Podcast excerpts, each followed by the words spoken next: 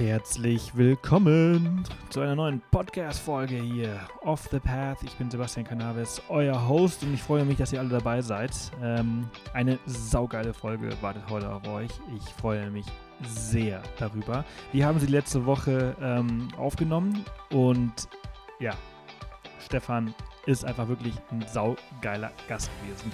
Ihr habt es im Titel gesehen, vier Jahre ohne Geld von Deutschland nach Tibet und ähm, gigantisch. Wir haben äh, sehr viel Spaß gehabt, wir haben sehr viel äh, danach auch noch äh, über diese Reise geredet und meiner Meinung nach einer der besten Gäste, die ich hier ähm, im Podcast gehabt habe. Es gibt wenige, an die ich mich sehr gut erinnere.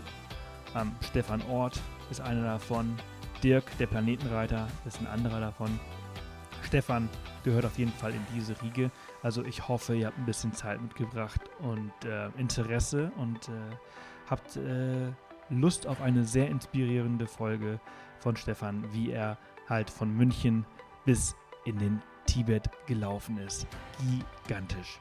Äh, ein Buch gibt es dazu auch, hat er veröffentlicht. Äh, findet ihr auf ähm, Amazon oder bei eurem Buchhändler des Vertrauens äh, gerne mal vorbeischauen. Solltet ihr bei Amazon dieses, ähm, ist nicht gesponsert von Amazon, falls ihr meint. Ähm, aber falls ihr das bei diesem bekannten Internethändler äh, erwerben wollt, dann äh, hinterlasse ich euch gerne einen Affiliate-Link äh, in den Show Notes. Ähm, den, diesen findet ihr unter www.offthepath.com slash Folge 137. Ähm, Genau, da findet ihr den Link zu Stefans Buch, das gestern erschienen ist, übrigens gestern am 15. Oktober 2019. Also, wenn das Buch nur halb so gut wird wie die Geschichten, die er hier drin, äh, also in diesem Podcast erzählt hat, dann wird es auf jeden Fall ein Bestseller. Ich hoffe, ihr holt es euch, holt es euch. Drückt auf Pause, holt euch das Buch, hört diese Folge zu Ende. Und wenn ihr diese Folge zu Ende gehört habt, ist das Buch vielleicht schon da. Gibt sowas wie Amazon Now, habe ich gehört. Nicht hier, wo ich lebe. Da ist so Amazon übermorgen, gibt es dann. Aber äh, in Großstädten soll es das wohl geben. Zu viel Werbung für dieses Unternehmen. Sorry. Apropos Werbung. Werbung kommt jetzt. Und zwar für Brain Effect. Kennt ihr? Habe ich schon drüber gesprochen. Die äh, Herrschaften aus Berlin-Weißensee von Brain Effect, äh, die waren nämlich schon äh, Gast und Sponsor der Folge ähm, über die Atacama-Wüste. Und äh, heute wollen wir mal ein anderes Produkt empfehlen, äh, und zwar Recharge.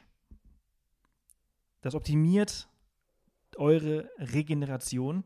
Also solltet ihr wie Stefan auch so viel laufen wollen oder mal was richtig äh, krasses erleben wollen oder einfach nur viel Sport treiben, dann findet ihr in Recharge hochwertige Aminosäuren für eure Muskeln in Pulverform.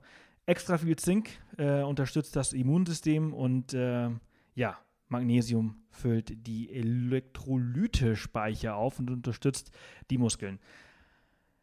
Also ist es wirklich ideal für nach dem Sport oder wenn man halt lange Strecken bis in den Tibet oder sonst wohin läuft. Ähm, kleines Paketchen mit äh, 15 äh, Sachets nennt man das äh, Ganze und äh, ist natürlich ohne Zucker.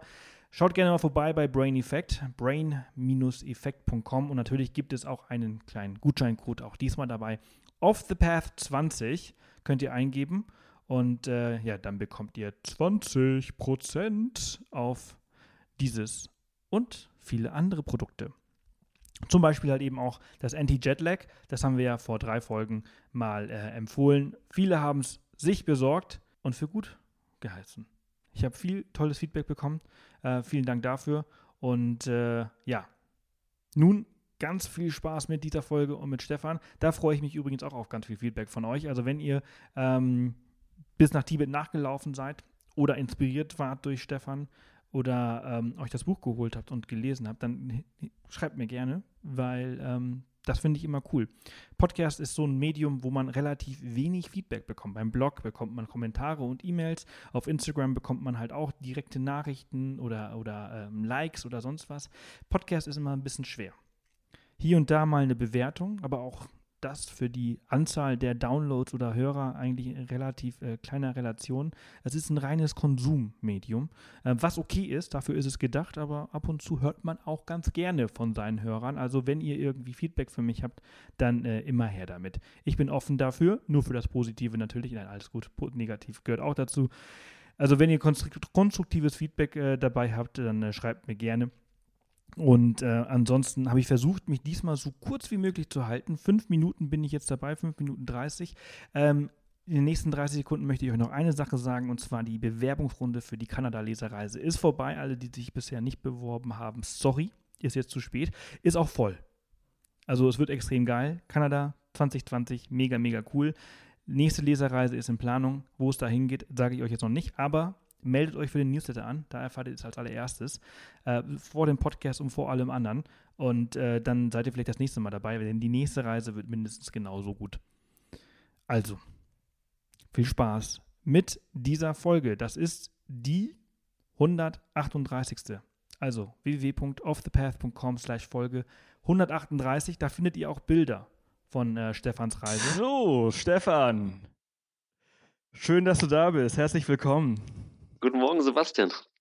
Das ist also für alle, die, die zuhören, Stefan und ich, wir haben uns schon sehr viel und sehr lange jetzt unterhalten. Es ist jetzt unser fünfter, sechster Anlauf, diesen Podcast aufzunehmen. Ähm, wir haben vorher eine andere Software genutzt, die äh, leider äh, den Geist aufgegeben hat nach, nach zwei Jahren, drei Jahren. Aber äh, es, es sieht gut aus, Stefan. Mhm, genau. Wir sind schon über 30 Sekunden. genau. So, wir, wir können. Läuft. So, wenn, wenn, wir jetzt noch zwei Sekunden weiterreden können, wir haben die 40 geknackt, wir sind. Wir ja, sind super, jetzt kann es noch besser jetzt, werden. Ja. So, wir steigen ein in dieses tolle Gespräch, was wir jetzt äh, führen werden. Ich mhm. freue mich sehr, dass du, dass du dir äh, nochmals die Zeit genommen hast. Äh, viele andere würden jetzt sagen, ey, krieg mal deine scheiß Technik in den Griff äh, und kontaktiere mich nochmal, aber du bist äh, da geblieben. Ich freue mich, danke dir. Ähm, ja. Und du, äh, aber du hast ja Geduld. Das hast du ja gezeigt. Geduld ist ja auf jeden Fall sowas. Ja. Und Ausdauer, das ist auf jeden Fall äh, zwei, zwei Dinge, über die wir jetzt auch nochmal äh, sehr viel sprechen werden. Du bist mhm. nämlich ähm, ohne Geld 13.000 Kilometer lang von München bis nach Tibet zu Fuß gelaufen. Und genau. äh, da stellt sich die allererste Frage auch schon, wie kommt man auf eine so verrückte Idee? Aha. Also ich bin 2009 mal den Jakobsweg gelaufen, weil das war nämlich genau das Jahr, wo Harpe Kerkeling gerade sein Buch rausgebracht hat und irgendwie ist jeder zweite Mensch losgerannt und musste diesen Jakobwegs, äh, Jakobsweg machen. Und ähm, da ist meine Neugier geweckt und ich habe mich auch auf den Weg begeben und habe dann echt relativ schnell herausgefunden, dass das richtig Spaß macht, durch ein Land zu laufen, ohne Plan, mit einem schweren Rucksack hinten drauf und nicht zu wissen, wo schlafe ich heute Abend, welche Menschen werde ich treffen und was kommt da überhaupt auf mich zu.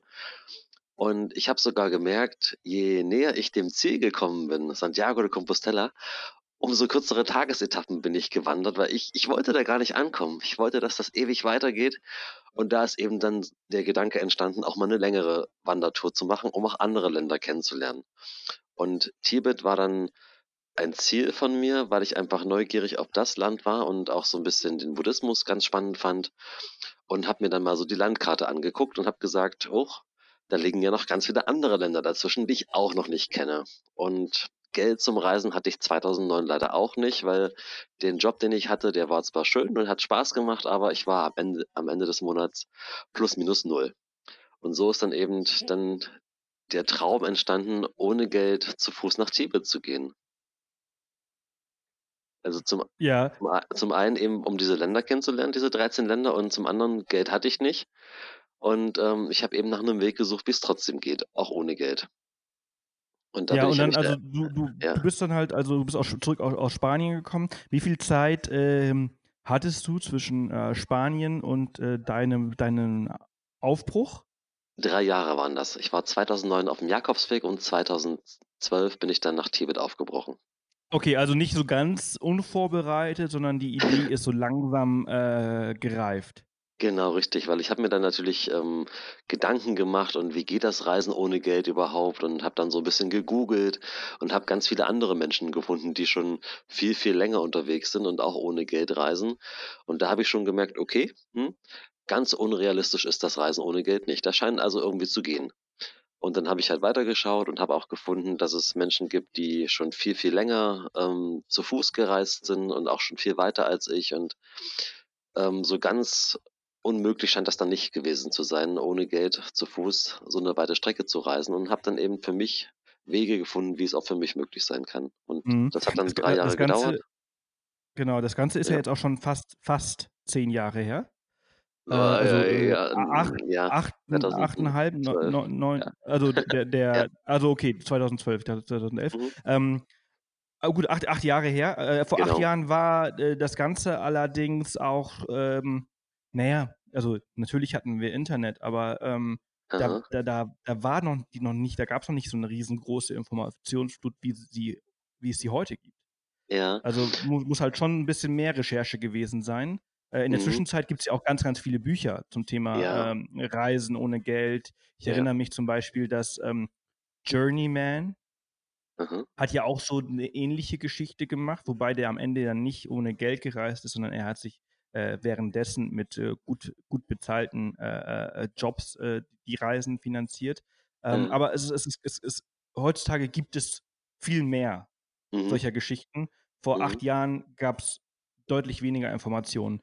Und ja. ich kann mir vorstellen, dass wenn, wenn du heute jemandem sagst, ich reise ohne Geld, ich laufe 13.000 Kilometer von München nach Tibet, dann ja. sind die auch alle total begeistert. Also das, das würde ich, also äh, ich glaube, die Begeisterung ähm, und der Schock ist äh, heute nicht weniger als vor acht Jahren. Aber mhm.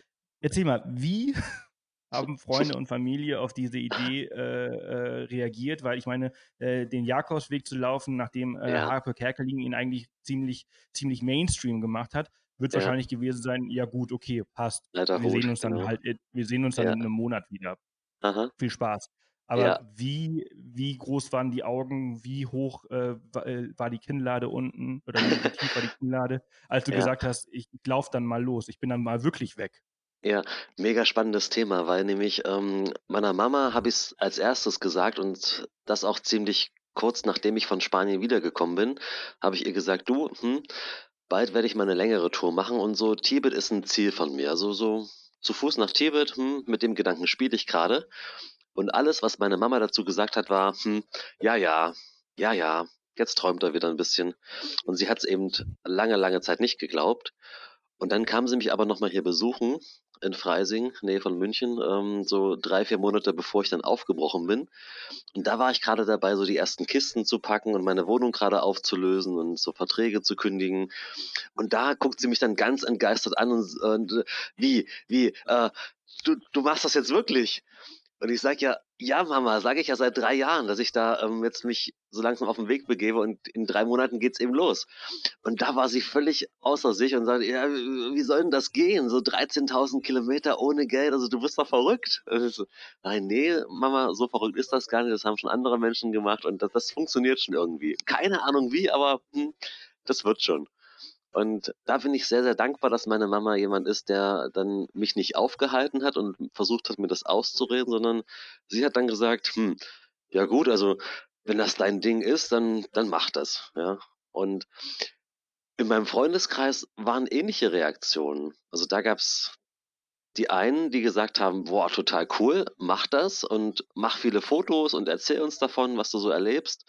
Und dann gab es aber auch die anderen, die eben gesagt haben, also wie, also so, so kennen wir dich ja gar nicht. Jetzt äh, bist du total durchgeknallt. Also wie soll denn das funktionieren? So eine weite Strecke und dann auch noch ohne Geld und zu Fuß. Also haha, die haben mich ausgelacht. So nach, nach 14 Tagen haben sie gemeint, bist du wieder hier. Garantiert. Das, das geht doch nicht. Ja, also gerade so durch Deutschland ohne Geld reisen. Also 2012, da, wie, wie gesagt, da war das noch nicht so Mainstream.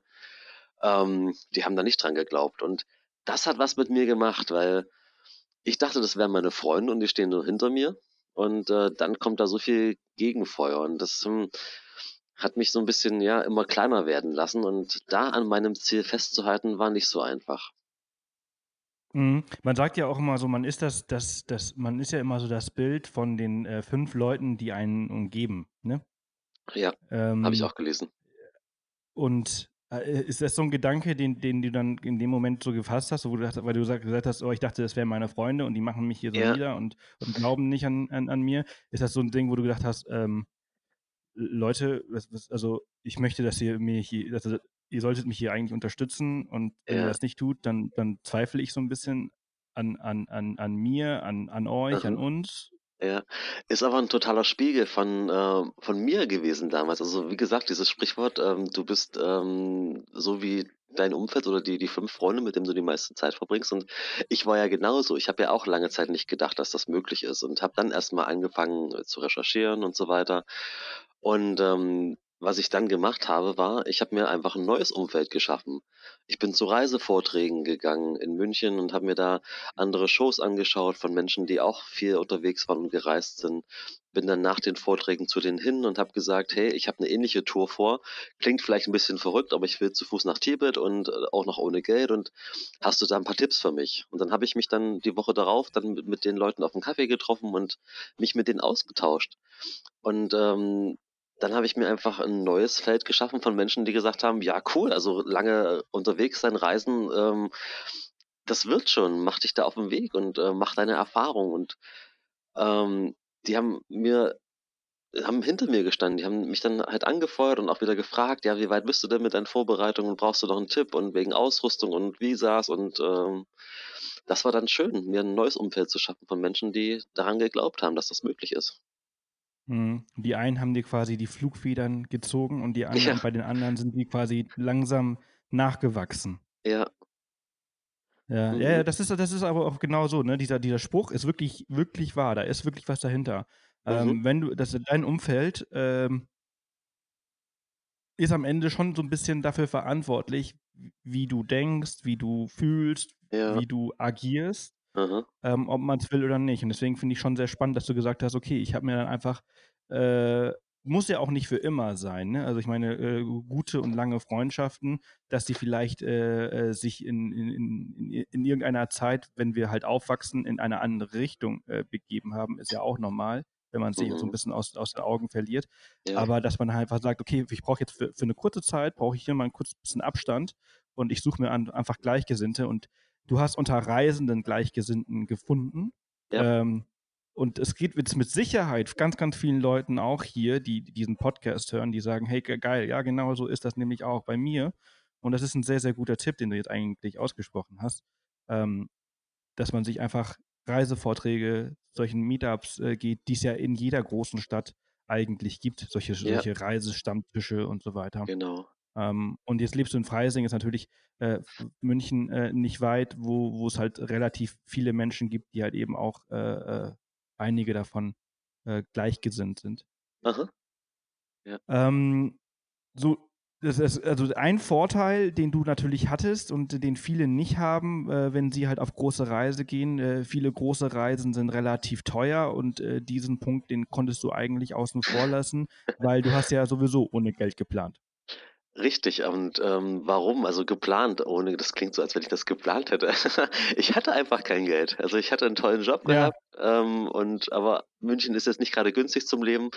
Ähm, ich war ja, am Ende des also ich, ich, wir leben nur ein bisschen südlich von München und ja. äh, es ist einfach, einfach, also die Region hier ist einfach sauteuer. Richtig, und ich, also bei dem Job, den ich hatte, ich war am Ende des Monats plus minus null und ich hatte einfach keine Ersparnisse. Und äh, mein Problem oder mein Geschenk letztendlich. Ich habe beim Globetrotter gearbeitet in München am Isartor. Tolle Filiale, kann ich jedem empfehlen, da mal vorbeizuschauen. Und ähm, da kommt halt jeden Tag jemand zu mir und sagt, ähm, ich brauche eine Jacke für Nepal, ich brauche einen Rucksack für Neuseeland und äh, nächste Woche geht's dahin und hast du noch einen Tipp, ich brauche Schuhe und so weiter. Und alle sind sie irgendwie am Reisen und ich hänge da in dieser Filiale rum und verkaufe die, die Ausrüstung.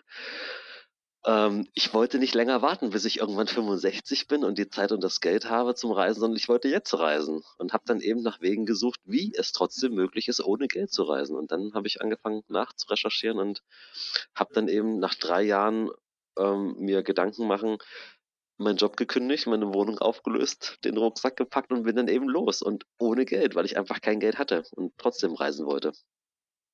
Hm. Ja, ja. Und aber hast du, ähm, was waren deine Gedanken ähm, vor der Reise? Ich meine, du hast drei Jahre Zeit gehabt, um dich darauf vorzubereiten. Dir war klar, Geld wird jetzt kein großes Thema sein, weil es halt eben nicht existiert.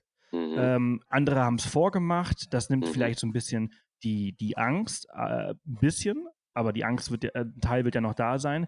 Äh, hast du, hast du zu irgendeinem Moment Zweifel gehabt, dass du halt äh, zwei Tage später wieder zu Hause bist? Ähm, ja, und zwar gleich zu Beginn der Reise, also wo es dann wirklich losging, der erste richtige Schritt, wo ich dann losgelaufen bin. Weil ähm, bis zu dem Tag, wo ich gestartet bin, hatte ich ja wahnsinnig viele Dinge zu tun. Ich musste, die Ausrüstung musste besorgt sein komplett und ähm, meine Wohnung musste aufgelöst werden, äh, Verträge müssten gekündigt werden, äh, ich brauchte ähm, Impfungen und ich hatte eine lange, lange Liste von Dingen, die zu erledigen waren. Da hatte ich gar nicht so viel Zeit, mir noch Gedanken zu machen zusätzlich. Aber in dem Moment, wo alles erledigt war und es jetzt losgehen konnte, da ist mir dann echt das Herz in die Hose gerutscht und da habe ich mir dann echt überlegt, was für eine scheiß Idee das bitte schön ist, äh, jetzt da 13.000 Kilometer nach Tibet zu latschen. Was ist da in mich gefahren? Ähm, weil dann, dann stand ich da in München am Startpunkt. Meine Freunde standen da um mich herum, wollten mich verabschieden oder haben mich dann verabschiedet. Und äh, in dem Moment ist mir eingefallen, okay, Stefan, du hast jetzt keine Wohnung mehr, du hast kein Geld in der Tasche und ähm, ja, was jetzt?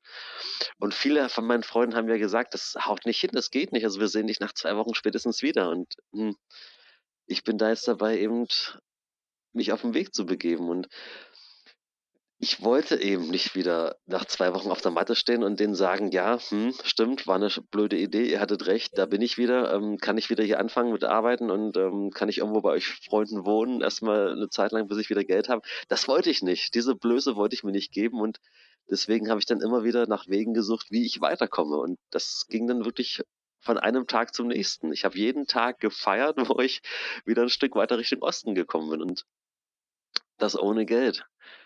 Ja, und du hast vorhin so gemeint, äh, das Thema Geld war kein Thema, aber das war für mich ein Riesenthema, weil eben aus dem Grund, weil ich keins hatte, musste ich ja immer wieder gucken, äh, wie kann ich Geld verdienen oder wie kann ich halt ohne Geld leben. Ähm, das war für mich ständig präsent, das Thema. Ja, klar, natürlich. Äh, das, das, ist, das, ist, das ist selbstverständlich. Und auf das Thema möchte ich auch gleich nochmal äh, zurückkommen, denn, denn das Thema kein Geld wird ja am Ende ja auch nicht so ganz stimmen, oder? Also das ist ja auch die Frage, wie hast du das gemacht mit, äh, du musst ja trotzdem in irgendeiner Art und Weise versichert sein, oder, oder nicht? Mhm. Ja, gut. Kostet ja auch alles Geld. Richtig. Also ich hatte ja ähm, Deutsch, wie ich bin, natürlich ähm, in meiner Reiseplanung das mit äh, einbezogen und ich hatte für ein Jahr eine Auslandskrankenversicherung abgeschlossen. Und die hat damals für mich äh, riesen viel Geld gekostet. Das waren, glaube ich, 260 Euro im Jahr. Und für mich war das viel Geld. Wenn, wenn ich kein Geld habe, dann sind 260 Euro viel. Und die habe ich für mhm. ein Jahr abgeschlossen. Und die ist dann ähm, ausgelaufen und ich habe sie dann nicht wieder verlängert. Ich war dann irgendwo nach einem Jahr Mitte Türkei irgendwo drin und ich hatte dann kein Geld mehr. Ich konnte sie nicht verlängern und habe sie dann auch nicht verlängert und bin dann tatsächlich die letzten drei Jahre, Achtung, ohne Versicherungsschutz gereist. Wo viele jetzt sagen, oh mein Gott, ja, ähm, bist du wahnsinnig, aber das Interessante, ich war ja ein Jahr lang wirklich nicht krank. Mir ist nichts passiert, ein Jahr lang. Äh, ich habe da schon über 3000 Kilometer hinter mir und bin wirklich gesund. Und ich glaube einfach, die meisten Krankheiten sind irgendwie stressbedingt. Und ich hatte einfach mal dann vier Jahre lang keinen Stress. Ich habe Dinge getan, die mir Spaß gemacht haben und ähm, bin gelaufen, wenn es mir gut ging. Wenn es mir nicht gut ging, dann habe ich einen Tag Pause gemacht oder länger. Bin an einem Ort geblieben und mein Bauchgefühl hat gesagt, okay, ich brauche diese Versicherung nicht. In dem Moment. Und ja, ja also lass mich noch kurz unter, unterbrechen. Also ich möchte, dass ich so, ich, ich verstehe, ich verstehe deinen Ansatz. Ich verstehe ja. deinen Ansatz und äh, dann wieder, weil, weil es in dem Moment natürlich äh, immer eine andere Gefühlslage ist. Jetzt bist du aber acht Jahre später mhm. und, und denkst zurück. Jetzt bist du auch ein bisschen älter. Ja. Und denkst zurück, bist du, bist, also, dass du dann damals in dem Moment dachtest, dass das die richtige Entscheidung ist, weil du halt eben auch kein Geld hattest. Mhm. Und natürlich drei weitere Jahre, ohne zu wissen, dass du noch drei Jahre weiter äh, unterwegs bist, ja. sind ja, wie, wie, viel sind das denn? Sieben, 260, 700, 700, ein paar zerquetschte Euro, die du noch brauchst, um ja. halt vollen Versicherungsschutz zu haben für mhm. deine ganze Route. Ja. Ähm, wenn du sagst, Viele Krankheiten sind stressbedingt. Ja, mhm. sind viele. Also beziehungsweise der Stress bringt dich in eine Krankheit halt in irgendeiner Weise rein oder, versch oder verschlimmert etwas. Mhm. Aber es gibt ja Unfälle und Unfälle ja. sind nicht stressbedingt. Das stimmt. Ähm, wo du halt keinen Einfluss drauf hast. Die Unfälle plant man ja nicht. Ja. Ähm, Ist das so, aber wenn du sagst so, ja, das, äh, weißt du, weißt du, in welche Richtung ich möchte? Ja. Also, ähm, es ist Ja. acht Jahre später, Aha. deswegen kannst du jetzt, also, wie siehst du das heutzutage? Also ich weiß nicht, wie ich es heute machen würde. Ob ich es heute wieder so machen würde, keine Ahnung. Ähm, aber das hängt da eben wieder von meinem Bauchgefühl ab, was ich für ein Gefühl habe. Es hängt davon ab, in welches Land ich reisen möchte. Und ähm, also wahrscheinlich würde ich heute eine Versicherung abschließen, ja, weil ich ja ein bisschen älter bin, ein bisschen reifer bin und ähm, damals war ich vielleicht ein bisschen sehr naiv, aber es hat sich in dem Moment einfach Nee, also naiv, naiv würde ich, Ja. also ich würde es nicht naiv nennen und das, das ist auch nicht das, worauf ich hinaus möchte. Es ist einfach nur die Geschichte, weil man halt immer wieder hört von Leuten, die halt eben keine Versicherung abgeschlossen haben und vom Roller fallen. Ähm, und ähm, ja, weiß ich gar nicht. Oder irgendeine Krankheit haben, von der sie gar nicht wussten, dass sie die Mhm. haben. Und dann halt irgendwo in Indien sitzen Ja, oder oh. auf den Philippinen oder in Thailand oder sonst Ja. irgendwas und dann halt Mhm. irgendwie eine GoFundMe-Kampagne starten nach dem Ja. Motto, bitte äh, Welt, hilf mir, weil ich äh, dachte, ich brauche es nicht. Ähm, dass du es in dem Moment nicht gebraucht hast, dass du ein Jahr ohne Krankheit und 270 Euro, weil das ist es ja, wenn, man, wenn man kein Geld hat, und das ist ja immer, ich, das ist ja auch mein Gedanke. Jedes Mal, wenn ich eine Vollkaskoversicherung für einen Mietwagen abschließe und ihn dann nicht brau und sie dann nicht brauche und den Wagen ohne Kratzer wieder zurückgebe, denke ich mir, Ja, scheiße, ja. warum habe ich denn dieses extra Geld schon wieder ausgegeben? Habe ich doch gar nicht gebraucht. Mhm. Aber dann kommt der Moment, wo du halt doch einen fetten Kratzer in den Wagen machst, weil du halt irgendwas verplant hast. Ja, Und dann wollen die halt 1000 Euro. Und dann sagst du, scheiße, ja. hätte ich mal diese 20 Euro am Tag extra ausgegeben. Mhm. In, in dem Moment, ne, also das ist halt so ein Thema, das ist ein Thema, das ist ein, das ist ein Grund, Grundsatzproblem. Ich möchte das hier nicht, ich möchte jetzt auch nicht zu lange auf diesem Thema rumreiten. Damals hast du so entschieden Mhm. und, und, ähm, und das ist auch völlig in Ordnung. Ähm, äh, worauf äh, wir, wie, wir auf dieses Thema gekommen sind, ist ja dieses Thema, Thema Geld, was du gebraucht hast. Also du hast eine Versicherung gebraucht. Gab es denn noch irgendwelche anderen Dinge, die du halt Mhm. vorher äh, mit eingeplant hast, die du, die du bezahlen musstest? Nee. Also ich wusste, ich gehe ohne. Also nur, nur, Ja. nur, ja, nee. nur, nur, die, nur die Versicherung. Kurze Okay, cool. Antwort, nein, ja. Ja, ähm, also jetzt bist du unterwegs gewesen, du hast München verlassen, äh. Richtung Osten. Ähm, wie ging das? Wie war der Start? Wo bist du die ersten Tage untergekommen? Du bist ja dann auch ein Teil durch Bayern äh, gereist. Ja. Ähm, wie war der Bayer äh, dir gegenüber, ähm, als du ihm gesagt hast, Entschuldigung, ähm, hätten sie vielleicht mal äh, ein Laib Brot, Ja. äh, ein Bett, Oh, äh, gesagt, darf ja. ich hier, darf ich hier zelten? Ähm, Genau. Ja. Ähm, also die Sache war ja, dass ich mich in Deutschland abgemeldet hatte und wenn man sich in Deutschland abmeldet, hat man ähm, keine Rentenversicherung mehr und auch, auch keine Krankenversicherung. Und diese Versicherung, die ich abgeschlossen hatte, war eine Auslandskrankenversicherung. Heißt also, ich war in Deutschland gar nicht mehr versichert und war deswegen darauf bedacht, Deutschland so schnell wie möglich zu verlassen, weil ab Österreich greift ja dann meine Auslandskranken. So. Und äh, dann habe ich die ersten Tage große Distanzen zurückgelegt, ähm, 30 Kilometer circa und war dann nach drei Tagen in Deutschland raus. Und dann ging es in Österreich weiter. Und ähm, nachdem ich in München losgezogen bin, ohne Geld, ähm, die Sache war die, dass ich halt am Tag davor noch Geburtstag hatte. Mein 31. Geburtstag und da gab es noch mal eine lange Party, die ging bis früh um sechs. Und ähm, habe dann halt meinen Rucksack noch ein bisschen gepackt, habe vor Aufregung früh nichts gefrühstückt und bin dann eben los. Und nach den ersten Metern zu Fuß hat sich dann die, meine Aufregung ein bisschen gelockert und das hat sich mit so einem lauten Markenknurren bemerkbar gemacht und ich hatte kein Geld dabei. Und bin dann mit meinen Freunden, die mich da begleitet haben aus München raus, in die erste Bäckerei hinein, die mir da über den Weg gelaufen ist und habe der lieben Bäckersfrau erklärt, dass ich gerade vor zehn Minuten da am Isartor losgelaufen bin und mich jetzt auf dem Weg nach Tibet befinde, ohne Geld in der Tasche. Und habe sie einfach gefragt, ob sie irgendeine Idee hat oder ob sie was vom Vortag übrig hat, was sie nicht verkaufen kann oder ob sie mir einfach was, was mitgeben kann. Und dann schaut sie mich lange an und das hat sich echt wie eine Ewigkeit angefühlt, ja, wenn da so nichts zurückkommt. Ich werde am liebsten im Boden versuchen und gleich wieder rausgerannt. Äh, so nach dem Motto, ja, was für eine blöde Idee, hier in München nach was zu essen zu fragen ohne Geld. Ähm, aber dann. Mama, du hattest recht. Ja, genau. Und meine Freunde standen ja alle hinter mir. Also was für, für eine Blöße wäre das gewesen. Und dann schaut sie mich aber an und sagt, das finde das, find das so cool, dass du den Mut hast, überhaupt zu fragen. Und dann hat sie mir zwei Butterbrezen in die Hand gedrückt. und mir einen guten Weg gewünscht. Und äh, die hatte nichts übrig, irgendwie was ähm, nicht verkauft werden kann oder vom Vortag, aber die wollte meinen Mut belohnen oder hat meinen Mut belohnt. Einfach, dass ich da stand und gefragt habe. Und das war meine Erfahrung, meine erste Erfahrung mit dem Reisen ohne Geld. Und das Tagesziel war dann äh, so ein kleines Dorf, Forst Inning, 30 Kilometer von München entfernt. Und weiter konnte ich nicht laufen an dem Tag, weil mir tat alles weh die Schultern, die Beine, die Knie, die Füße natürlich auch. Und ich habe mich dann mit letzter Kraft in so einen Gasthof reingeschleppt. Es war auch noch kalt und hat geregnet an dem Tag. Und dann stehe ich so durchnässt vor dem Wirt und frage ihn eben, ja, selbe Geschichte, heute Morgen losgelaufen, jetzt auf dem Weg nach Tibet ohne Geld. Frage ich ihn, ob er eine Idee hat, wo ich hier schlafen kann, ob er irgendwelche lieben Leute kennt im Dorf. Und ohne lange zu überlegen, sagt er dann, ja klar, also du bist hier in meinem Gasthof, du kannst heute hier übernachten ohne Geld. Und wenn du magst, essen wir noch gemeinsam Abendbrot und morgen früh kannst du noch frühstücken und dann ziehst du eben weiter. Und da war ich echt sprachlos. Ich meine, wie, warum? Und das fand ich dann interessant, weil dann hat er mir seine Geschichte erzählt, dass er auch gerne viel gereist wäre in seinem Leben. Er konnte aber nie, weil er den Gasthof sehr früh übernehmen musste von seinem Vater, der sehr früh verstorben ist. Und dann war Reisen für ihn eben nicht mehr möglich. Und Seitdem reist er eben so mit dem Finger über die Landkarte und freut sich, wenn andere Menschen, die halt auf Reisen sind, bei ihm vorbeischauen. Und er wollte einfach nur ein guter Wirt sein. Und ich war mega, mega dankbar für diese Erfahrung, ähm, weil das war dann der erste Tag für mich. Ich habe einen Tag geschafft, auf Reisen zu sein ohne Geld. Ich habe für mich herausgefunden, das geht für mich.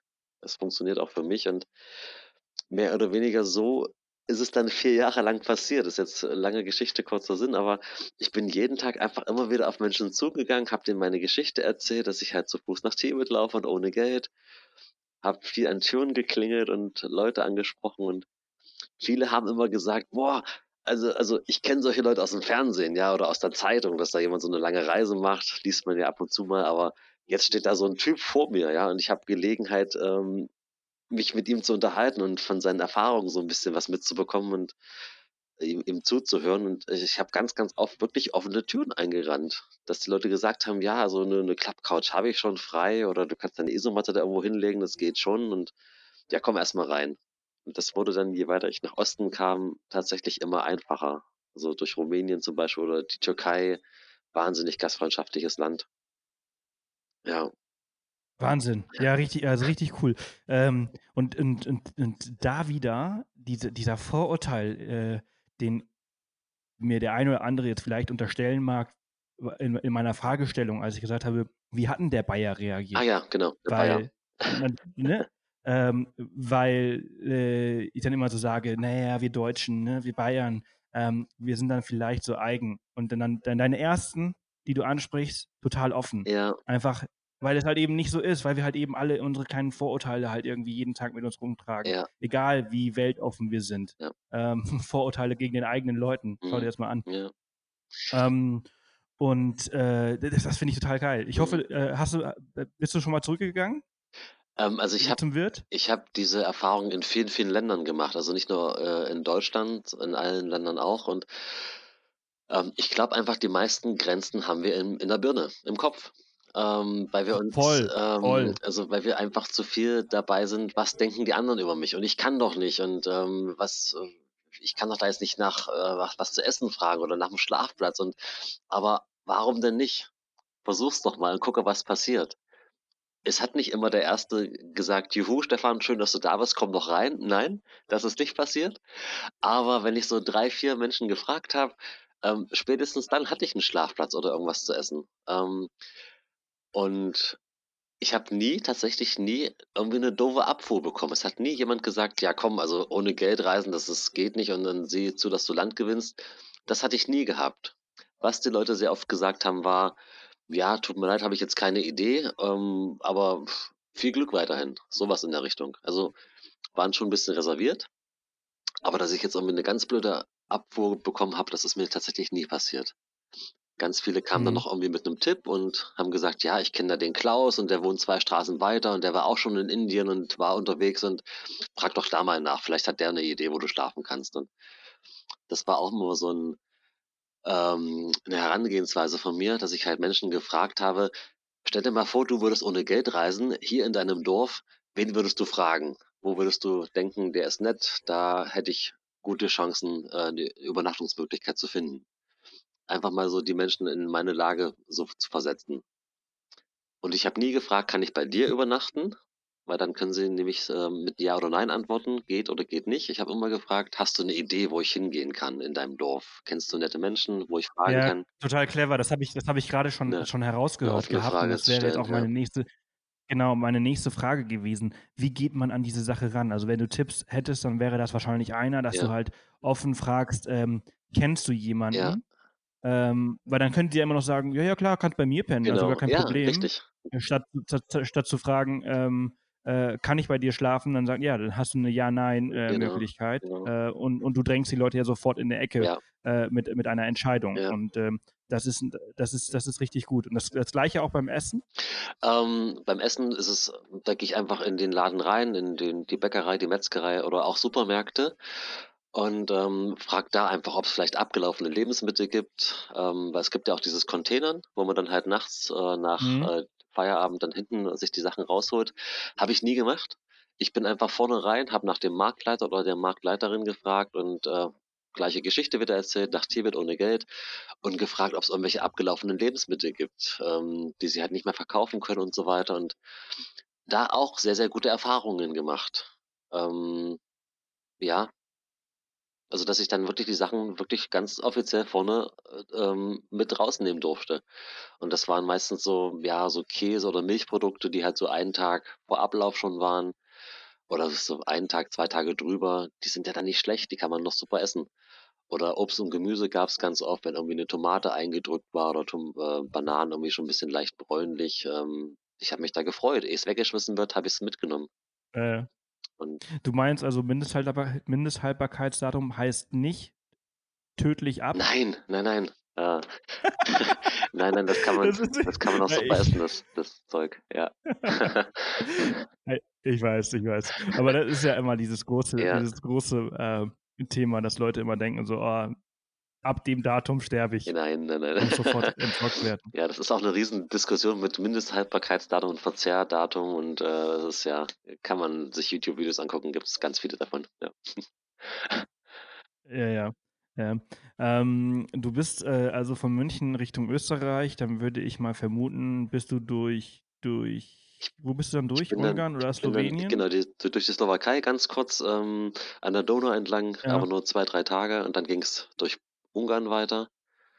Und dann kam Rumänien. Und nach Rumänien, Bulgarien, Äh, Türkei. Äh, ja, du sagst äh, Rumänien. Und du hast ja auch gesagt, ähm, du hattest vorhin gesagt, äh, wie, wie gastfreundlich Ja, äh, die, die Türken zum Beispiel waren aha, und so und, und dass es immer einfacher wurde, desto mehr du nach Osten gekommen bist. ja, Und das ist ja auch so ein, so ein, so ein, so ein generelles Ding, das ähm, mir auf Reisen schon sehr oft aufgefallen ist. Und äh, da bin ich auch mal gespannt, wie, wie deine Meinung oder deine Erfahrung dazu ist. Desto weniger die Leute haben, desto mehr geben sie. mhm. Ähm, ich weiß es nicht, ob es daran liegt. Also ich höre das auch immer sehr, sehr oft und ähm, die Erfahrung, die ich gemacht habe, war, dass ich mich ja ganz oft ähm, von einem Dorf zum nächsten bewegt habe, auf schmalen Wegen und Touristengebiete möglichst vermieden habe. Und ich war so oft der erste Tourist, der sich da in so ein Dorf verlaufen hat. Ganz oft sind die Menschen auf mich zugekommen und haben gefragt, äh, was zum Geier machst du hier, ja? ähm, hier gibt's kein Hotel, hier gibt's kein Gästezimmer, hier gibt's nix. Also selbst wenn du Geld hättest, 1000 Euro, du kannst in diesem Dorf nichts kaufen für dein Geld. Ähm, und dann haben wir, ja, was, was machst du hier? Äh, und warum hast du so einen großen Rucksack dabei und warum machst du diese Reise? Habe ich so ein bisschen erzählt und die letzte Frage eben dann, wo schläfst du denn heute Nacht? Und ich sage, ja, weiß ich nicht. Ich habe ein Zelt dabei und wenn ich nichts finde, dann schlafe ich halt im Zelt. Nee, nee, also pass mal auf, komm mit und wir finden da garantiert was für dich. Also ganz, ganz oft, je weiter ich nach Osten gekommen bin, durch diese kleinen Dörfer, die Menschen waren so interessiert und neugierig, die sind auf mich zugekommen. Und äh, weil sie eben noch nie eben Touristen in ihrem Dorf durchlaufen gesehen haben. Also gerade so Ungarn zum Beispiel, also wer läuft mit dem Rucksack durch Ungarn? Oder ähm, durch Rumänien? Gibt's nicht so viele. Äh, gerade durch diese kleinen Dörfer, wenn man sich nicht in diesen Touristenzentren Zentren aufhält. Und äh, das war eben für mich eine völlig neue Erfahrung, dass halt äh, Menschen auf mich zugekommen sind. Das war in Deutschland und Österreich noch nicht so. Da sieht man öfter mal Menschen mit Rucksäcken und da wird eher so die Privatsphäre respektiert. Da hat man mich weniger angesprochen. Aber so ab Rumänien weiter Richtung Osten sind sehr, sehr oft die Menschen auf mich zugekommen. Mhm. Und sie, und sie sind wahnsinnig offen und sie sind wahnsinnig gastfreundlich. Ähm, Gibt es mhm. äh, so ein paar Erlebnisse, äh, wo du sagst, ähm, also, ich, also ich bin mir ziemlich sicher, dass es, dass, äh, wie oft bist du mit einer dicken Birne am nächsten Tag aufgewacht in, in Osteuropa? Ja, äh, Georgien kann ich da sehr empfehlen. Wer Alkohol gut verträgt, auf nach Georgien. Ähm, das war nicht einfach. Also mein Problem war aber, dass ich vorher lange Zeit in der Türkei war. Da musste ich ja einmal vom Westen nach Osten einmal komplett durch. Und äh, in der Türkei wird sehr, sehr wenig Alkohol oder gar kein Alkohol getrunken. Und dann komme ich nach Georgien und da fangen die Jungs schon um 6 Uhr morgens an zu trinken. Ähm, das war mein Problem und die trinken auch nicht wenig. Und ich kann mich auch nicht verstecken. Also zum einen, dieser Rucksack, der fällt halt auf. Ich bin eine sehr große Person, 1,88 bin ich groß und der Rucksack geht noch so ein paar Zentimeter über meinen Kopf drüber weg. Und jedes Mal, wenn ich irgendwo aufgetaucht bin, haben sie mich so rangewunken und komm her, komm her, hinsetzen und dann wurde eben angestoßen und getrunken. Und das habe ich einmal gemacht und zweimal gemacht, aber habe dann sehr schnell gemerkt, laufen und saufen, das verträgt sich überhaupt nicht. Also ich hatte dann wirklich einen Kater gehabt am nächsten Tag und bin dann eben nicht weit gekommen. Und äh, dann kamen die nächsten und haben mich wieder angesprochen und hier wieder und trinken und äh, ich habe dann echt angefangen in Georgien mich zu verstecken. Habe dann öfters mal im Zelt geschlafen freiwillig, weil ich habe das sonst, ich hätte das nicht überlebt. Das ist Wahnsinn. Ähm, die sind so die, die, ja, gastfreundschaftlich und interessiert einfach. Und die lachen sich kaputt. Natürlich, ein Deutscher, ja, der verträgt ja nichts. Äh, die trinken jeden Tag und ähm, ich war da nach zwei, drei Gläsern, war ich schon ganz gut im Tee. Und dann war mit mir einfach nicht mehr viel anzufangen. Das fanden die lustig. Und weiß ich nicht, ob sich das rumgesprochen hat. Also, ähm, war dann zwei Monate. Äh, da, kommt, da kommt ein großer Deutscher. genau, ja. Und ich, ich, konnte ja auch nicht weglaufen. Also mit diesem 30-Kilo-Rucksack äh, hinten auf dem Rücken, also so schnell kann ich damit nicht rennen. Ähm, ja, ich war da leichte Beute für die, aber ich habe es auch genossen. Also die Gastfreundschaftlichkeit in Georgien ist unbeschreiblich. Ich wünschte, ich würde Russisch sprechen. Ähm, ich spreche leider kein Russisch. Ähm, ging leider viel mit Händen und Füßen, aber ähm, dieses Gaomajos, was Prost heißt. Ähm, das war so eines der ersten Worte, was ich gelernt habe. Ja.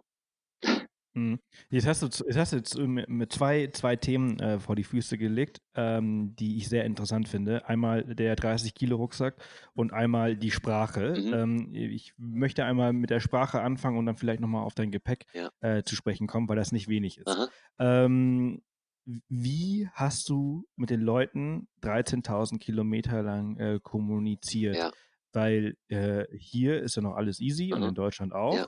Und ähm, dann hast du in den Grenzgebieten in Ungarn und so weiter auch noch Leute, die sehr gut Deutsch sprechen. Ähm, und dann wird es auch mit Englisch schwer. Ja, richtig.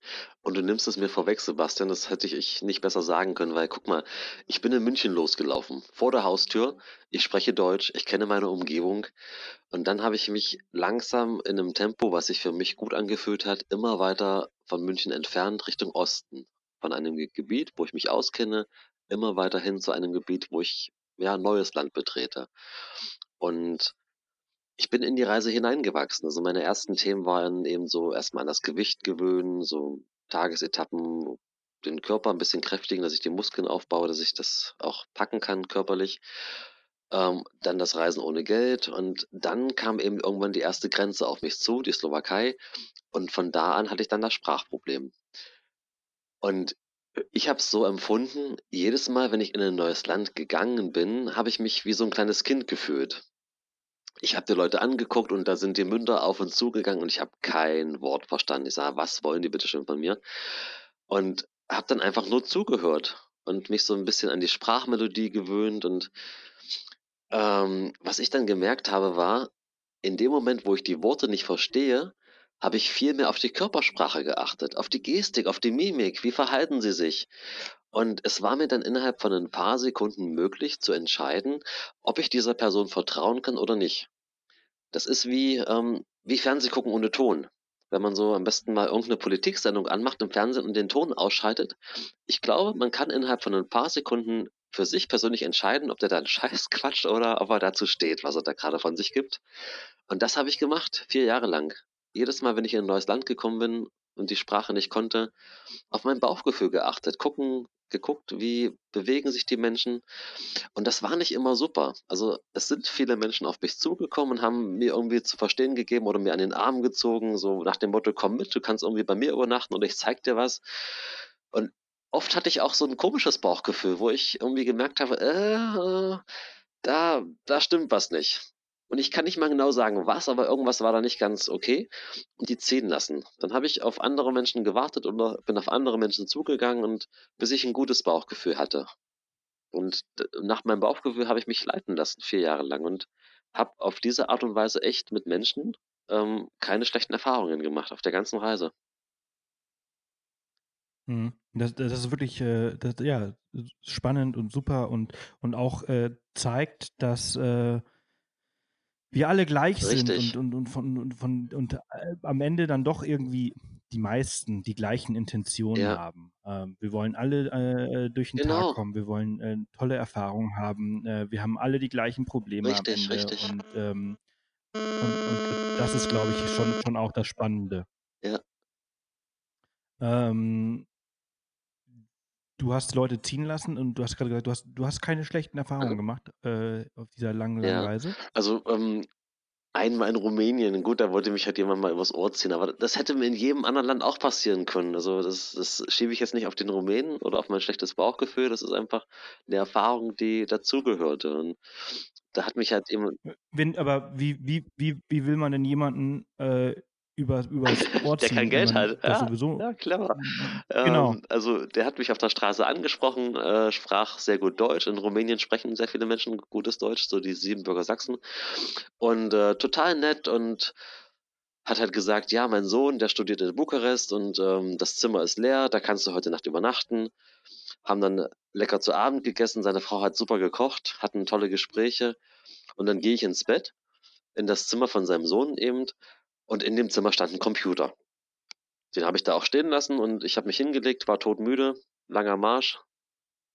Am nächsten Morgen haben wir dann noch schön gefrühstückt und haben Telefonnummern ausgetauscht, weil ich den Mann echt nett fand. Und dann gehe ich weiter. Und so nach eins, zwei Stunden klingelt mein Telefon, ist er dran, völlig außer sich, schreit mich an, was mir denn einfällt. Ich hätte seinen Computer benutzt, um im Internet einzukaufen mit seiner Kreditkarte. Und dann frage ich ihm, ja, bitteschön, äh, was? Und äh, wo soll ich denn bitte deine Kreditkarte herhaben? Ja, die lag im Auto und das Auto war ja offen die ganze Nacht und da hast du dir die Kreditkarte genommen und die früh wieder zurückgepackt und hat mir da irgendwelche Geschichten erzählt. Und ich war echt, also mir sind die Beine haben geschlackert, ich hatte so eine Angst und sah, also wenn der das jetzt an die Polizei weitergibt und dann, dann stehe ich dann in Rumänien als Verbrecher da und dann kann ich das vergessen hier mit Schlafplatz finden ohne Geld und dann es steht die Reise auf dem Spiel. Ich komme da nicht weiter. Und Rumänien, wenn die Leute gegen mich sind, stelle ich mir nicht, nicht so lustig vor. Und dann sagt er aber so nach gefühlten zehn Minuten mich anschreien, sagt er, ja, pass auf, also du gibst mir jetzt 100 Euro und dann vergessen wir die ganze Sache. Und dann sage ich, äh, wie, was? Und äh, ich, ich war echt, ich war in so einem Schockzustand und zurückgehen wollte ich nicht, weil ich war halt schon zwei Stunden unterwegs und da gibt's kein Zurück für mich, ich wollte weiter nach Osten. Und dann bin ich im nächsten Dorf zur Polizei gegangen und habe denen halt die Geschichte erzählt, dass es mir echt peinlich ist und ähm, Reise halt ohne Geld und habe da halt einen Schlafplatz gesucht und ich fand ihn ganz nett und dann fängt der eine Polizist schon so ein bisschen an zu lachen. Und ich sage, wie, was ist daran jetzt so lustig? Ob ich denn ein Foto hätte von dem Mann? Sage ich, ja, haben wir heute Morgen gemacht zur Verabschiedung. Und dann zeige ich dem Polizisten das Foto und dann ähm, sagt er, ja, den kennen wir. Und da sage ich, aha, aha. Weil das macht er nämlich öfters. Der versucht Leute irgendwie da abzuziehen und versucht halt da so ein bisschen ähm, Geld rauszuschlagen. Und der war auch schon vorgewarnt oder vorbestraft, so rum. Und dann sind die dann halt da hingefahren äh, mit ihrem Streifenwagen und äh, Ende von der Geschichte ist dann, er ist dann drei Monate ins Gefängnis gewandert, weil er eben schon vorbestraft war und das öfters durchgezogen hat mit den Leuten. Und das war mir dann unangenehm, weil ich fand ihn so echt nett als Menschen und dass der dann jetzt wegen mir drei Monate ins Gefängnis gewandert ist, ja, schade. Fand ich dann irgendwie übertrieben. Ich hätte die Geschichte gerne irgendwie anders aus der Welt geschaffen, aber na gut. Ja, ja, klar. Krass. Das Auch, war, auch eine krasse Geschichte für ja, sich, aber ey. es war eben, es hätte mir, wie gesagt, überall passieren können, in jedem anderen Land auch. Und er war so als Mensch echt nett und dass er da halt seine krumme Nummer durchgezogen hat, gut. Ja, schade. Ja, ja, aber, aber ja, solche Geschichten hast du, hast du auch Ja, immer wieder. Aber es ist schon also auch, auch äh, clever äh, ähm, inszeniert ja. Der, der, von der, ihm. Also, also, Preis, also ja, auf die Idee muss man Ja. erstmal kommen. ja, der Preis geht an ihm, ja. Äh, Wahnsinn, Wahnsinn. Okay, krass. Ähm, Nee, aber sonst mit Menschen ich eben keine schlechte auf das- Erfahrung, Ja, ja. tatsächlich. Ähm, hab mich von meinem Bauchgefühl treiben lassen und wenn ich irgendwie ein blödes Gefühl hatte, dann bin ich mit den Leuten nicht mit. Und mit der Nummer bin ich ganz gut gefahren. Ja. Mhm. Ja, und ich glaube auch, dass so eine Reise, dass diese, diese Instinkte, die du gerade ansprichst, die gehen im Alltag in Deutschland, ähm, in unserem super hektischen, stressigen Alltag, wo wir keine Zeit für Ja. nichts haben, außer fürs Mhm. Arbeiten, gehen diese Instinkte Ja. verloren. Ein guter Tipp, den ich da geben kann, lasst mal das Handy zu Hause für einen Tag. Macht mal einen Tag ohne Handy. Das ist genial.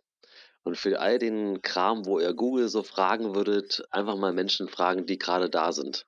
Keine Ahnung, ihr geht auf die Straße und sucht ein nettes Café. Sprecht mal jemanden an und fragt halt, kennst du ein schönes Café hier in der Nähe, wo du mich hinschicken würdest? Und dann habe ich so oft gehört, ja, und da gehe ich mit meinem Mann schon seit 20 Jahren hin, da ist es echt gemütlich. Und also die Leute freuen sich echt, wenn sie gefragt werden tatsächlich. Oder, ähm, was weiß ich, du findest dich irgendwie in, in einer neuen Situation wieder, die du vorher noch nicht hattest.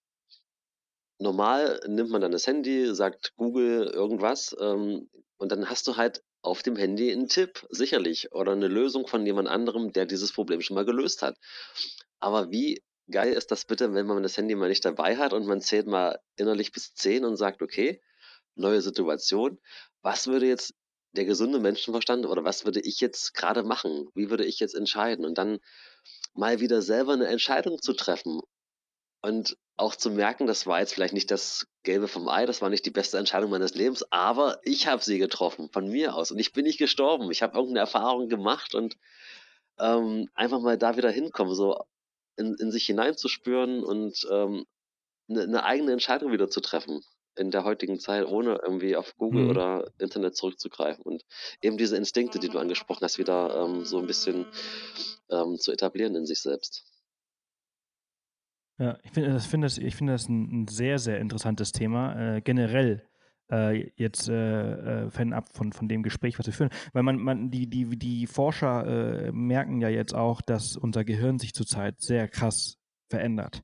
Ähm, Menschen erinnern sich weniger. Ähm, unser, äh, unser Langzeitgedächtnis wird, wird auch, wird auch Aha. kleiner, weil wir äh, uns nichts mehr Ja. merken müssen. Ähm, weil wir Informationen äh, innerhalb von Sekunden herbeiholen können, äh, merken wir uns die Mhm. Ja. Dinge nicht mehr. Google ist immer, ist immer, ist immer äh, Mhm. parat und äh, wenn wir halt irgendwas äh, machen müssen, irg irgendwie ne, ne, ja, eine Lösung für etwas brauchen, wie du gerade sagtest, dann wird das einfach Ja. eben schnell gegoogelt. Und entsprechend wird das auch nicht mehr Genau. gemerkt. Weil ich die Ähm, Erfahrung selber auch nicht gemacht habe. Und, und Das ist, man merkt es sich ja viel leichter, wenn ich selber mal in diese Erfahrung gesteckt habe und die mitgemacht habe. Ja. Ja. Ja, ja, das ist auf, also auf jeden Fall auch ein Tipp für zu Hause, auf jeden Fall, dass man halt sagt, okay, lass mal das Handy zu Hause, sprich die Leute Ja. mal an, ähm, auch mal zu fragen. Wir, wir, wir trauen uns ja schon gar nicht mehr so oft, Männer sowieso nicht zu Aha. fragen, nach Ja, dem Weg. Äh, äh, wie geht das? Äh, ich kann Ja, alles. ja. Äh, ich bin ja hier der Aha. Silverback-Rücken, ich bin der Gorilla, ich kann alles, ich Mhm. weiß alles. Äh, das ist ja auch so ein typisches Ding von Männern. Ego, Ähm, ja. Wo Aha. total. Ja. Ähm, das mer- merke ich übrigens auch, um kurz einen, einen kleinen, kleinen abzuschweifen. Ich bin bekannt dafür, immer abzuschweifen in, in Podcasts. Äh, wenn, wir, machen ja, wir machen ja Leserreisen Aha. zum Beispiel seit, seit zwei Jahren, wo wir halt mit Lesern unterwegs sind und in Südafrika Schön. waren. Äh, jetzt geht's nach Kanada nächstes Jahr und so weiter. Und äh, no- 90 Prozent der Teilnehmer sind Frauen.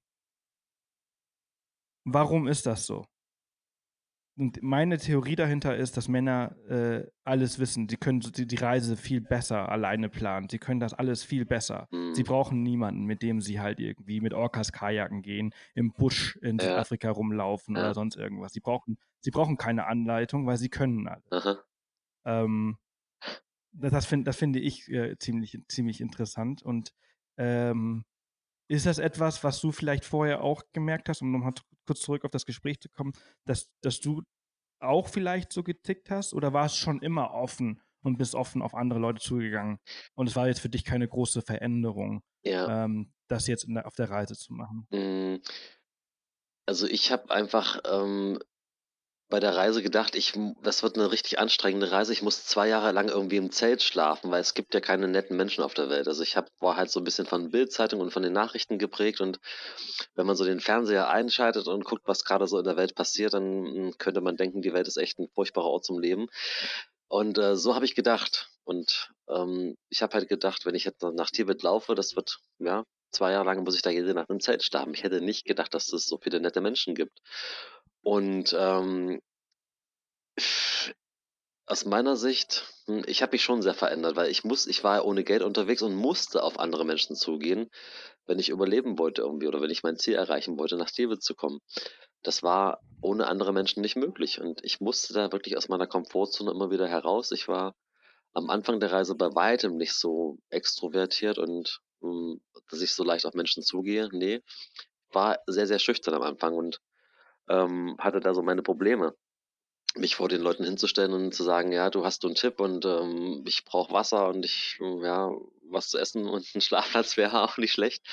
Ähm, da habe ich mich sehr entwickelt und das kam dann aber auch mit der Erfahrung, nachdem ich dann, dann die ersten Erfahrungen gemacht habe, dass die Menschen da echt gut drauf anzusprechen sind und sich auch freuen, wenn sie gefragt werden nach einem Tipp und habe echt oft erlebt, dass Menschen so über sich hinausgewachsen sind, dass sie das echt schön fanden. Oh, da fragt ein Fremder, fragt mich nach einem Tipp, ob ich da eine Idee habe, wie es weitergeht. Und die fanden das schön.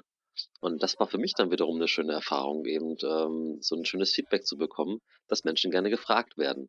Und mit der Einstellung bin ich dann auch besser auf andere zugegangen oder konnte ich besser auf andere Menschen zugehen. Mhm. Ich finde, ich finde diesen, den, den, was du am Anfang gesagt hast, von wegen, wenn man halt die Bildzeitung ja. liest oder halt den Fernseher anmacht, dass man meinen würde, dass die Welt so ein ganz schlechter ja. Ort ist. Ähm, und ich könnte, ich könnte dir nie, also nicht mehr zustimmen, weil die Realität ist einfach so, weil ja, Nachrichten ist ja, what bleeds, that ja. leads, gibt es einen Spruch äh, in der Medienwelt. Äh, was, was, was blutet, das führt, das, das, das, das, das wenn es blutet, dann, dann ist es erst äh, ähm, nennenswert in den mhm. Nachrichten.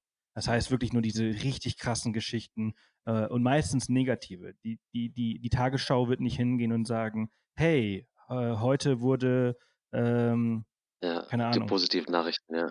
Ich, ich, ich, ja, eine Positivnachricht. Es gibt, es, gibt, es gibt Portale, die nur. Positivnachrichten mhm. äh, ja. rausbringen.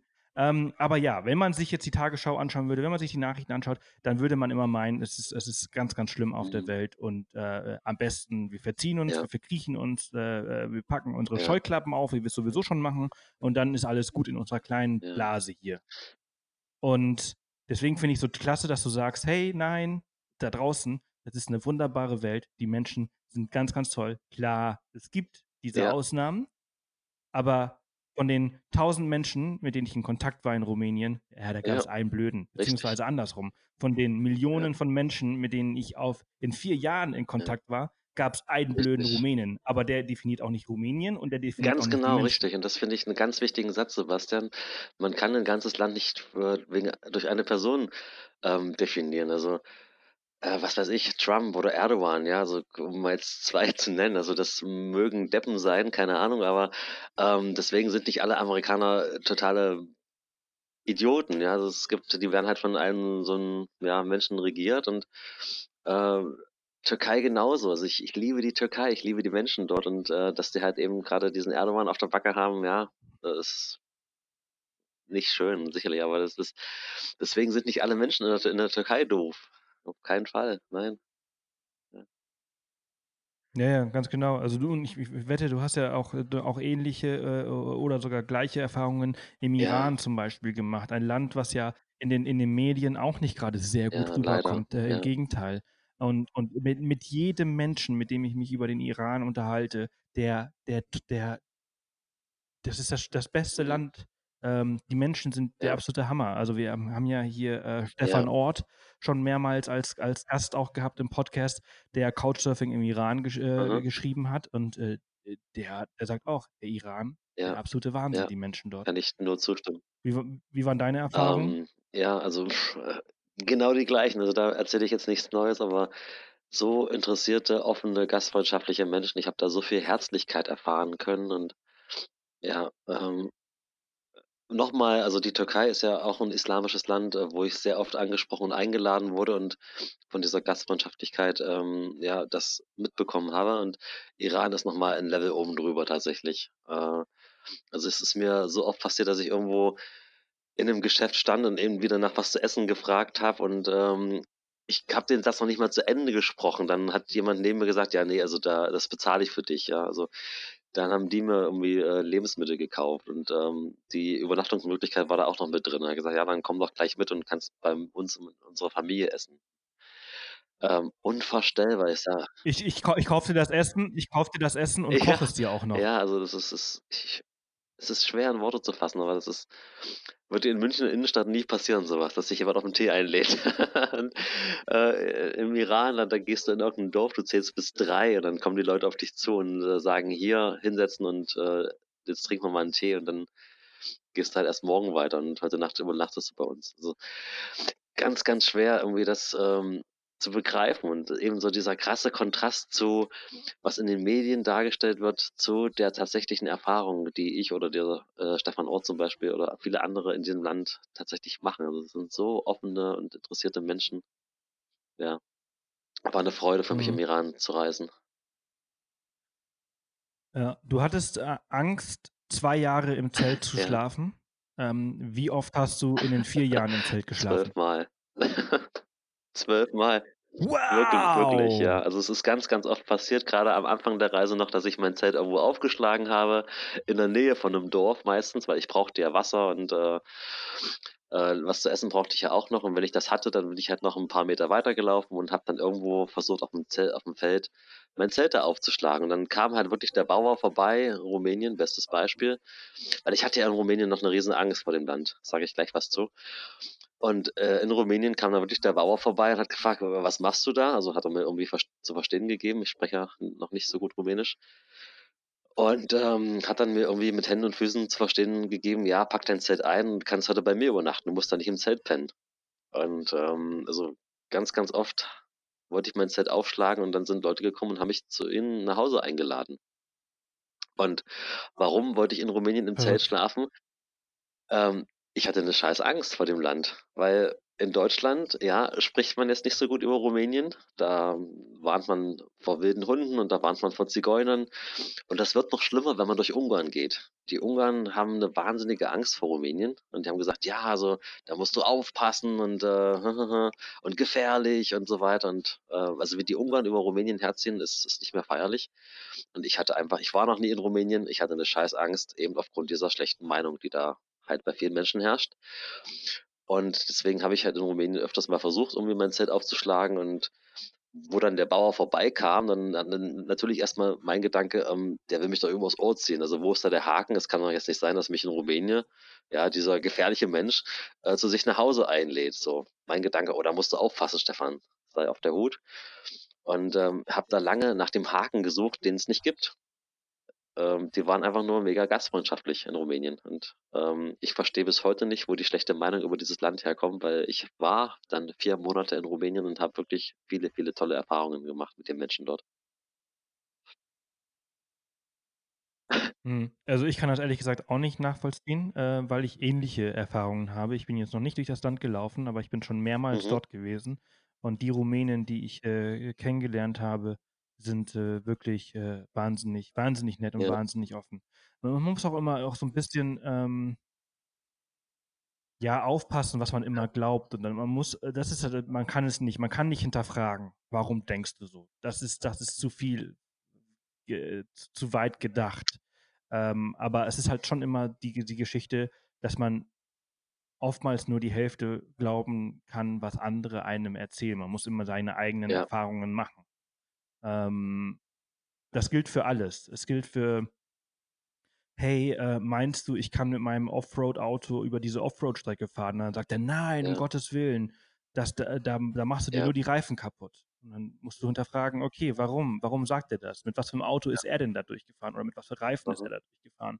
Ähm, dass er diese Erfahrung hat. Was habe ich, Ja. was er nicht hat? Ähm, nur als, als Mhm. Beispiel, äh, wie man das halt auch auf, auf solche Situationen halt äh, äh, umwälzen kann. Äh, warum denken die Leute schlecht Ja. über Rumänien? Was haben die für Mhm. Erfahrungen gemacht? Ähm, warum denken Deut Leute schlecht über Ja. Deutschland? Was haben die für Erfahrungen gemacht? Äh, Ja. ne? Also das ist halt eben so immer, immer so die Sache. Man muss, man muss seine, seine eigenen Erfahrungen machen. Ähm, das ist immer, immer Mhm. ganz, ganz wichtig. Ja, ich hatte da mal ein ganz spannendes Gespräch mit einem Amerikaner, ähm, guter Freund von mir. Ähm, also viele Amerikaner denken, wir in Deutschland sind alles Nazis. Ja, warum? Na klar, weil die kriegen halt in ihrem Fernsehen auch nur das mit, was bei uns in Deutschland gerade schief läuft, dass halt irgendwelche Asylantenheime abgebrannt werden und halt, ja, was vor ein paar Tagen jetzt in Leipzig passiert ist. Das, das wird dann halt in der, Ich bin ziemlich sicher, dass Halle und Ja, Leipzig, genau. das wird genau. halt in Amerika in den Fernsehen, äh, in den Fernsehsendungen gezeigt und die denken ja Deutschland, oh mein Gott, da ist es gefährlich und ja, es ist halt die eine Seite. Das ist schade, dass halt äh, die Berichterstattung äh, so einseitig ist und ähm, das Negative so viel Gewicht bekommt in den Medien und da Angst geschürt wird. Und das ist schade. Also ich, ich würde mir auch wünschen, dass halt mehr positive Nachrichten verbreitet werden und die mindestens genauso, genauso viel Gewicht bekommen. Das wäre schön. Ja, wenn, wenn die Tagesschau äh, sieben Minuten, siebeneinhalb Minuten äh, schlechte Nachrichten äh, verbreitet und siebeneinhalb Mhm. Minuten gute Nachrichten. Das wäre gut. ja. Du hast eben noch was ganz Spannendes Ja. gesagt, Sebastian. Ähm, Ähm, du hast so ähm, gefragt, so mit deinem Offroad, wenn ich, äh, kann ich da durchfahren? Und äh, nein, dann machst du dir die Reifen kaputt. Und genauso habe ich es auch gemacht. Also ich habe ja auch immer gefragt, wenn ich in einem Dorf war und ich habe dann so meinen nächsten Tag geplant, wie weit ich gehen wollte, habe ich auch immer gefragt, kennst du einen guten Weg, wie ich da lang, lang komme? Und äh, wenn er dann gesagt hat, nee, da würde ich nicht lang gehen, da gibt es wilde Hunde und da ist es vielleicht gefährlich, dann habe ich ihn gefragt, ja, kennst du einen besseren Weg oder ähm, gibt es jemanden, der vielleicht mitkommen würde? Und ich habe einfach so lange gefragt, bis ich ein gutes Bauchgefühl hatte. Also ich bin dann wieder zu diesem Bauchgefühl zurück, habe so lange an der Schraube gedreht, bis es sich gut angefühlt hat und ich einen Weg gefunden habe, wie ich weiterkomme. Und solange das nicht gepasst hat, ähm, bin ich diesen Weg nicht gegangen oder ich bin halt woanders lang gegangen, wo ich ein besseres Gefühl hatte. Ja. Also ich habe mich nicht bewusst irgendwie in schlechte oder schlimme, gefährliche Situationen begeben, weil ich hatte ja mein Bauchgefühl immer dabei und keine Ahnung, ich würde jetzt zum Beispiel nicht auf die Idee kommen, was weiß ich, äh, nachts allein durch Bukarest durch die Stadt zu laufen. Ja, sagt mir mein Bauchgefühl, hm, Stefan, ist eine doofe Idee. Würde ich halt jemanden fragen, hast du Lust, kommst du mit oder ähm, was hast du für einen Tipp für mich? Und also da auf sein Bauchgefühl immer achten, Ja, genau. solange bis es sich gut anfühlt. Ja, ja, ja, absolut. Da- Das, das, das ist übrigens, das ist ja, das ist ja auch ein Urinstinkt, der über, über äh, ja, viele Tausende von Ja. Jahren entwickelt worden ist. Das ist ja, das ist ja das Fortschrittlichste, was wir ja. haben, wir Menschen. Und wir, Ja, wir nutzen es zu wenig, nicht. immer, immer was verkümmert bei uns, ja. Ne? Also das ist ja dieses Bauchgefühl, was du jetzt in, in Bukarest auch genannt hast. Und das ist ja das Gleiche. Ich, also wir sind ja, wir sind ja viel in Südafrika unterwegs und alle immer Südafrika. Oh Gott, Ja. oh Gott, oh Gott, oh Gott, oh Gott, oh Gott. Äh, Kapstadt, da werden die meisten Leute Ist das so? umgebracht. Äh, das sieht man immer. Ja, ja, ja, ja. Die meisten Leute in, in Afrika werden in Okay. Kapstadt umgebracht. Aber Kapstadt ist ein Traumort. Es ist, es Aha. ist so schön dort. Und du, es gibt ein paar Regeln, Ja. die du dich halten musst und, äh, äh, und du solltest immer auf dein Bauchgefühl äh, hören und dann, dann, dann, dann, dann navigierst du durch diese Stadt Mhm. ohne Probleme. Und ähm, ja, das ist auch immer wieder mein Appell. Bauchgefühl, achte immer auf dein Bauchgefühl. Ähm, denn ähm, die meisten haben Ja. die gleichen Gefühle. Also, ne, also wir, wir, wir, wir schätzen Gefahr eigentlich meistens immer gleich ein. Alle. Äh, die, die, diese, diese, kleinen ähm, Schwankungen, äh, die, die sind minimal. Also wenn, wenn, wenn, ein, ein, keine Ahnung, wenn Löwe vor uns steht, dann werden alle sagen, äh, das ist jetzt ein bisschen gefährlich. Ja. Das ist jetzt gefährlich. Ne? Also da, da, da, die- diesen, also das Bauchgefühl ist eigentlich fast bei allen Ja. Menschen gleich eingestellt. Und deswegen, wenn man darauf sich verlässt, dann ist man Genau. eigentlich immer auf der sicheren Seite.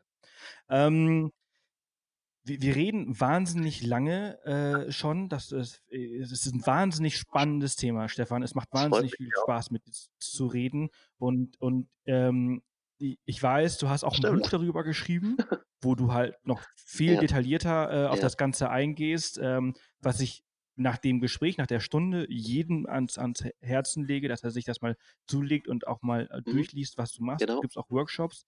Ähm, und ähm, ich bin eigentlich noch nicht fertig. Ähm, ich möchte den Leuten aber auch nicht so viel. Also, ja. weißt du, was ich meine?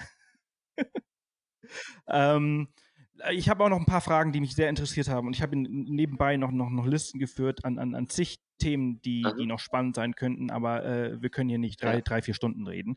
Ähm, wie viel Geld hast du am Ende gebraucht in vier Jahren? Ich weiß es nicht. Es ist echt schwer. Nach, also ich habe ja dann irgendwann auch angefangen zu arbeiten und habe dann Geld verdient. Also in den, in den Dörfern, wo ich durchgekommen bin, habe ich einfach ganz oft für Kost und Logis gearbeitet. Wenn ich irgendwo in ein Dorf reingekommen bin und ich habe da Leute, was weiß ich, die haben Oliven gepflückt oder äh, Haselnüsse oder die haben auf dem Dach rumgearbeitet, habe ich immer gefragt, braucht ihr noch helfende Hände, kann ich irgendwie euch unterstützen? Und im Gegenzug habe ich eben dort kostenfrei wohnen können und habe was zu essen bekommen und habe auch die Sprache dadurch lernen können. Einfach indem ich mit den Menschen mich umgeben Mhm. habe und mit ihnen gearbeitet habe.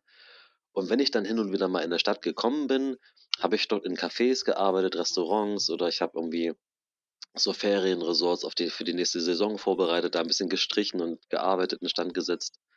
Als Elektriker habe ich ab und zu mal gearbeitet für Geld und ähm, ganz oft auch als Sprachlehrer Englisch- und Deutschunterricht gegeben. Und am Ende der Woche gab es eben das Geld auf die Hand und dann ging es weiter mit einer vollen Reisekasse.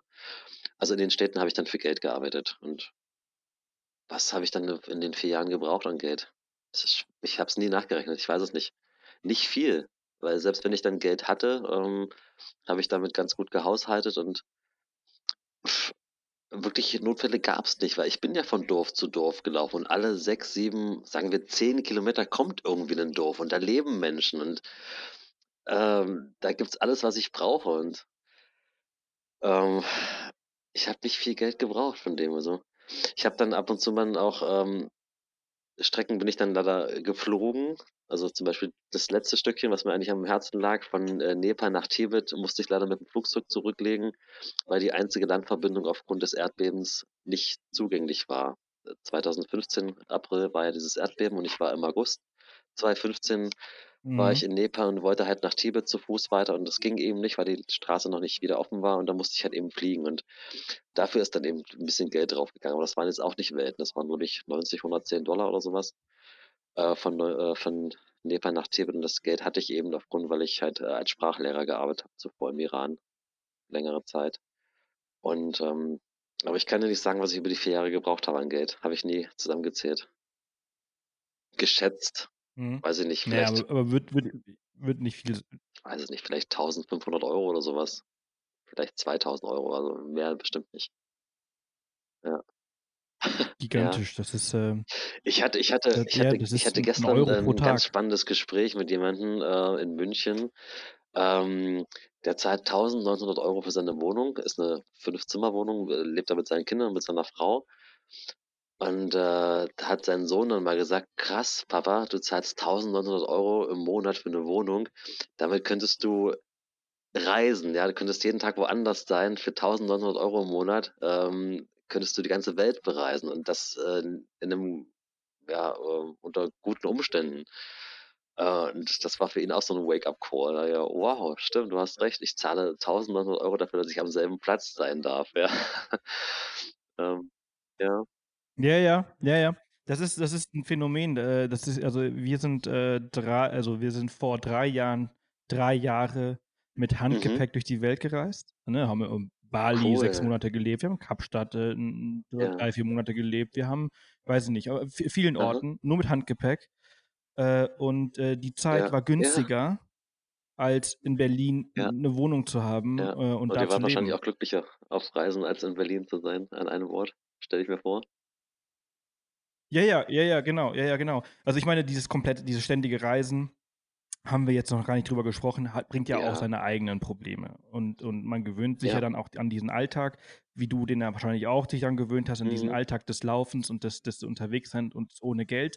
Und dann, und dann werden andere Probleme zu Problemen, andere Mhm. Dinge zu Ja. Problemen. Die dann natürlich im Nachhinein halt auch irgendwie vielleicht, vielleicht auch total idiotisch Ja. sind und so weiter. Das Aber in das dem Problem. Moment, Ja.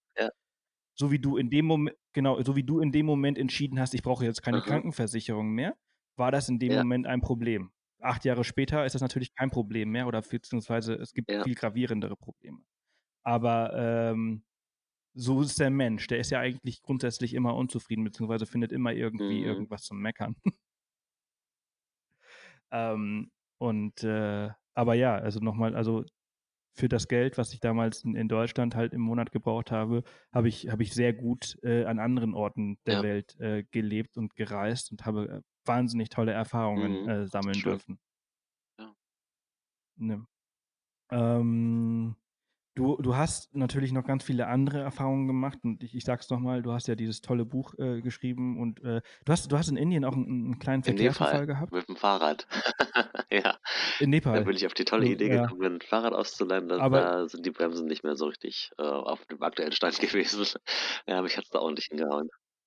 hast, hast gemerkt, dass Ja, du zu Fuß doch besser Genau, unterwegs bist. Schuster, bleib bei deinen Leisten, da heißt es ja. Äh, ja, genau. Ähm, und du bist dann, du bist dann äh, nach, äh, wie, wie war das Gefühl, äh, in. Tibet angekommen zu sein? Ähm, krasser Sprung jetzt. Ähm, Bist du, bist du, bist du, bist du, bist du zum Schluss, ja, ist ein krasser Sprung, aber ich, ich möchte äh, äh, Ja, langsam mal ja, ja. dieses Gespräch äh, Ah, äh, abschließen, ja. weil wir es schon sehr lang machen. Aber ähm, nur mal ganz kurz, bist du, weil du gesagt hast, am Ende von Mhm. Santiago de Compostela äh, oder des Jakobswegs bist du immer langsamere Etappen äh, gelaufen. War das Eins zu eins so? das Gleiche, weil ähm, für mich war die Reise immer wie so ein spannendes Buch. Ja? Ich habe gelesen und boah, krasse Geschichte, geil. Und ich mache jeden Tag tolle Erfahrungen und sehe tolle Orte, lerne nette Menschen kennen. Und solange ich dieses spannende Buch lese, ist es schön. Aber wenn ich dann so merke, jetzt nähere ich mich dem Ende, die letzten Seiten kommen, dann zögere ich das ganz gerne hinaus. Und ähm, aber auf der anderen Seite wollte ich auch wissen, wie geht diese Geschichte weiter? Was kommt da noch auf mich zu? Und ich wollte halt auch weiterreisen, aber eben möglichst langsam, damit diese Geschichte noch lange andauert. Und so habe ich dann auch diese Reise, die war ja auf zwei Jahre geplant und letztendlich war ich vier Jahre unterwegs. Also mir war es viel, viel wichtiger, unterwegs zu sein, als in Tibet anzukommen. Tibet war irgendwo das Ziel, so ein geografischer Punkt, wo es mich hingezogen hat, aber möge diese Reise lange dauern. Das war meine Intention, lange unterwegs sein, Länder und Leute kennenlernen und mich von Tibet eben ein bisschen ziehen lassen. Und in dem Moment, wo ich dann in Tibet angekommen bin, war dann eben die letzte Seite von diesem Buch erreicht. Und ich habe, ja, das Buch ist zu Ende. Und dann bin ich echt in so ein Loch reingefallen, weil ich hatte kein neues Buch in der Hand. Ich wusste nicht, wie geht's jetzt weiter? Was mache ich jetzt? Ähm, nach Deutschland zurückgehen und dann in den Job zurück oder nee, eigentlich das hat sich nicht so richtig gut angefühlt für mich, weil ich hatte noch gar keine Zeit so richtig zu verstehen, was ich die letzten vier Jahre so gemacht habe und wollte da ein bisschen Zeit für mich haben, um auch zu reflektieren und ja, bin dann zu Hause wieder angekommen und mir ist dann echt die Decke auf den Kopf gefallen. Ich bin dann echt in so eine Nachreisedepression reingefallen. Also ich wusste nichts mit mir anzufangen. Und ja, so Deutschland, das habe ich dann auch irgendwie so ein bisschen ja, angekotzt, verzeih das Wort, aber äh, äh, ja, so das war dann auch so die, die graue Winterzeit und äh, alle waren irgendwie äh, in Stress und Hektik, Weihnachtsstress auch noch und alle am Rennen und keiner hat so richtig Zeit und ich wollte eigentlich so schnell wie möglich wieder weg. Und nach drei Monaten, ja, habe ich dann die Sachen wieder gepackt und habe mich dann wieder auf den Weg begeben und bin dann von mir, von der Haustür nochmal nach Santiago de Compostela gelaufen. Das waren dann zweieinhalb, ne, drei- 2800 Kilometer waren das. Und da war ich nochmal acht Monate unterwegs. Und das habe ich echt gebraucht, diese zweite Reise, weil da hatte ich Zeit, meine erste Reise zu verarbeiten. Auf der Tibet-Reise Richtung Osten bin ich ja ganz oft durch Dörfer durch, die noch keiner kennt und bin da oft angesprochen worden. Und hatte da wenig Privatsphäre, weil ich halt oft bei den Menschen zu Hause war. Auf dem Jakobsweg fragt dich keiner, was du mit dem großen Rucksack machst. Da ist irgendwie allen klar, ja, okay, du gehst nach Santiago und das passt schon. Da hatte ich dann wirklich acht Monate mal Zeit für mich, um die letzten vier Jahre für mich zu verarbeiten. Und das tat mir richtig gut. Ja. Mhm. Das ist ein, ein sehr, sehr spannendes äh, Thema, was du jetzt auch nochmal angesprochen hast, weil das ist etwas, was ich immer wieder höre hier im Podcast, in meinen vielen Gesprächen und auch auf Reisen. Ähm, weil man sollte ja meinen, dass wenn man vier Jahre unterwegs hat, hat man Zeit zum Reflektieren. Und äh, ich verstehe total, dass du sie nicht hast, weil du halt ja, ständig ja, unter Strom bist, ein, ein weil, du, weil du ja auch, das, das ist ja auch, auch wenn du daran gewöhnt bist, ist es ja am Ende immer noch ein Überlebenskampf jeden Tag. Ähm, und diese, das sind so viele Erlebnisse. Und du ja. brauchst danach die Zeit einfach, um das alles zu reflektieren. Und wenn du dann zurück nach Deutschland kommst, in diesen stressigen Alltag, den du halt die ganze Zeit hast hier, ja, da, da ist keine Zeit. Du, du, fällst sofort, du fällst sofort wieder in dieses, in dieses, in dieses, ja. in dieses Hamsterrad rein. Ähm, und äh, deswegen kann ich das sehr, sehr gut verstehen. Sehr, sehr gut verstehen. Und äh, du bist dann nach, nach Santiago und als du zurückgekommen bist, war dir klar, okay, äh, das Leben, wie ich es bisher geführt habe, das kann nicht das Ziel sein. Ähm, ja. Und bist jetzt, bist jetzt bist du Speaker, äh, äh, hältst Vorträge, hast ein Buch, äh, ein spannendes Buch geschrieben. Oder wie, ist das jetzt weitergegangen? Also ich hatte dann auf dem Jakobsweg tatsächlich nochmal so ein, so ein Insight für mich, äh, so, ein, so einen hellen Moment. 2012, als ich ähm, mich nach Tibet auf den Weg gemacht habe, habe ich ja wirklich meine Komfortzone Münchens verlassen. Also ich hatte ja wirklich alles, wovon man so träumen kann. Also ich hatte einen tollen Job, den ich echt geliebt habe beim Globetrotter. Ich hatte eine tolle Wohnung äh, im Grünen draußen und einen, einen super Freundeskreis und eine wunderbare Freundin alles, wovon ich so geträumt habe. Und viele haben gesagt, ja, Stefan, äh, dann ich verstehe es nicht, du hast doch alles. Also warum lässt du da jetzt alles hinter dich und ähm, gibst dich auf diese Reise? Und ähm, mir ging es genauso. Ich wusste, was ich hinter mir lasse, aber ich wusste nicht wofür. Ja, ich äh, hatte keine Ahnung, was da auf der Reise auf mich zukommt, worauf ich mich einlasse. Und es war ein großer Sprung für mich. Und nachdem ich dann vier Jahre Richtung Tibet unterwegs war und dann nochmal acht Monate nach Santiago, fast fünf Jahre auf Reisen, da ist das Reisen dann eine neue Komfortzone für mich geworden. Ich wusste, wie ich Menschen ansprechen kann, wie ich einen Job finde, wie ich Geld verdienen kann, wie ich Unterkunft finde und, und, und. Das war dann für mich einfach. Und ich hatte dann tatsächlich ähm, lange Zeit nicht den Mut gehabt, die, diese neue Komfortzone wieder zu verlassen und wieder bei Null anzufangen weil nämlich ähm, die Eier tatsächlich, äh, den Mut äh, in der Hose, die habe ich, den habe ich nicht gehabt. Äh, dann eben nach fünf Jahren mit meinem Rucksack wieder hier aufzuschlagen in Deutschland und dann wieder bei Null anzufangen. Ähm, Bewerbungen zu schreiben, einen Job zu suchen, eine Wohnung und so weiter und mir da wieder ein neues Leben aufzubauen. Das habe ich dann auch lange vor mir hergeschoben. Und das habe ich dann erst äh, nach der zweiten Reise, also nachdem ich vom Jakobsweg wiedergekommen bin, da habe ich dann so ein bisschen, ähm, ja, den Mut wieder gefasst, wieder ganz von vorne anzufangen und eben ähm, dann mit diesen Vorträgen anzufangen. Und ähm, dann kam eins zum anderen. Also, äh, ja, also mhm. Menschen haben mich dann einfach gefragt und ja, jetzt warst du ja so lange unterwegs und wie war das? Erzähl doch mal, welche Erfahrungen hast du so gemacht? Und dann habe ich zu Hause in meinem Dorf äh, vor fünf, sechs Leuten auf dem Fernseher meinen ersten Vortrag gehalten und da ein paar Fotos gezeigt und davon erzählt und das kam dann wohl ganz gut an und dann haben die es weitererzählt und dann ist eine Volkshochschule auf mich zugekommen und hat da mal angefragt, ob ich da einen Vortrag machen kann und so ist dann das mit den Vorträgen entstanden. Und die Menschen sind halt auch dann weiter auf mich zugekommen, haben gefragt, wie das eben mit der Planung geht, mit der Ausrüstung, Visas, Impfungen und äh, mit dem Reisen ohne Geld, wie kann man Geld verdienen oder mit wenig Geld reisen. Und dann habe ich eben angefangen, die ersten Workshops zu geben. Und auf meinen weiteren Reisen habe ich dann auch Menschen mitgenommen, die mich dann mal für ein paar Tage begleitet haben, um das mal eben erleben zu können, wie es ist, ohne Geld zu reisen oder ohne Handy, um die Erfahrung mal wirklich zu verinnerlichen, wie es ist, halt mit zittrigen Knien und mit schweißnassen Händen vor einer Tür zu stehen und dann zu klingeln und zu fragen, ob man da übernachten kann. Und das ist ein tolles Erlebnis und zu sehen, auch wie die Menschen dann nach ein paar Tagen dann selber auf Menschen zugehen und äh, da so einen Freude dabei haben. Ja, und dann kam halt auch ein Verlag auf mich zu und hat gefragt, ob ich meine Geschichte in einem Buch verfassen will. Und ganz, ganz viele Dinge sind passiert, die sind auf mich zugekommen. Das war nie mein Plan, eben mit dieser Reise mal Geld zu verdienen oder Vorträge zu machen oder Workshops zu geben, Buch zu schreiben. Das ist alles passiert, weil ich was gemacht habe, was mir Spaß gemacht hat. Und alles andere kam dann hinterher, aber es war nie meine Intention. Das ist, äh, ja, kam auf mich zu. Ja, ja, ne, natürlich, also äh, genau, aber das ist doch, das ist doch, das, das ist doch total klasse, faszinierend. Und schön, wenn dann die Dinge dann doch funktionieren. Man muss sich einfach was trauen. Es braucht ein bisschen, ja, Man den muss, ersten Schritt zu gehen und dann Vertrauen haben, dass eben alles gut so ist, wie es ist. Ja. ja, ja, ja, dieses Grundvertrauen äh, in, in etwas. Jetzt ist es, ist- äh, Es ist gut, so wie es ist. Das ver- versteht man das erst. Ja. ja, jetzt, jetzt bist du äh, seit fast vier Jahren genau wieder zurück. Aha, also genau, Ende 2015 kam ich von Tibet wieder und danach sind weitere Reisen gefolgt, ja.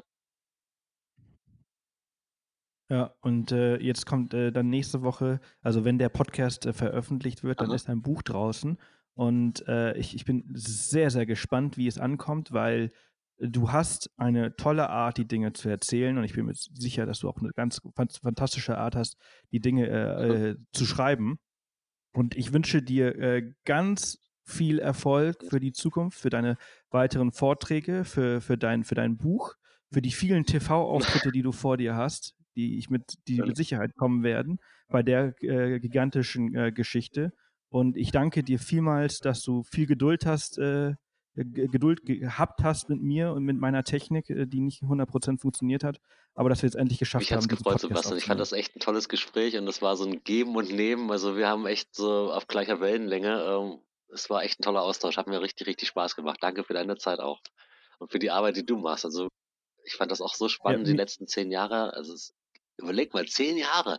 Was ist es? Es ist so krass, was du da geschaffen hast und aufgebaut hast. Und jetzt hast du acht Angestellte. Also es ist doch, also du hast ein Business daraus gemacht. Also das ist äh, echt großen Respekt, Sebastian. Ich, ich bewundere dich dafür. Also wirklich Hut Danke. Ja, es ist, es ist wirklich zehn Jahre off the path, das ist schon echt, äh, muss ich auch mal manchmal ein bisschen so Ja. mich zurücknehmen und Cool, mal sacken ja. lassen. Nee.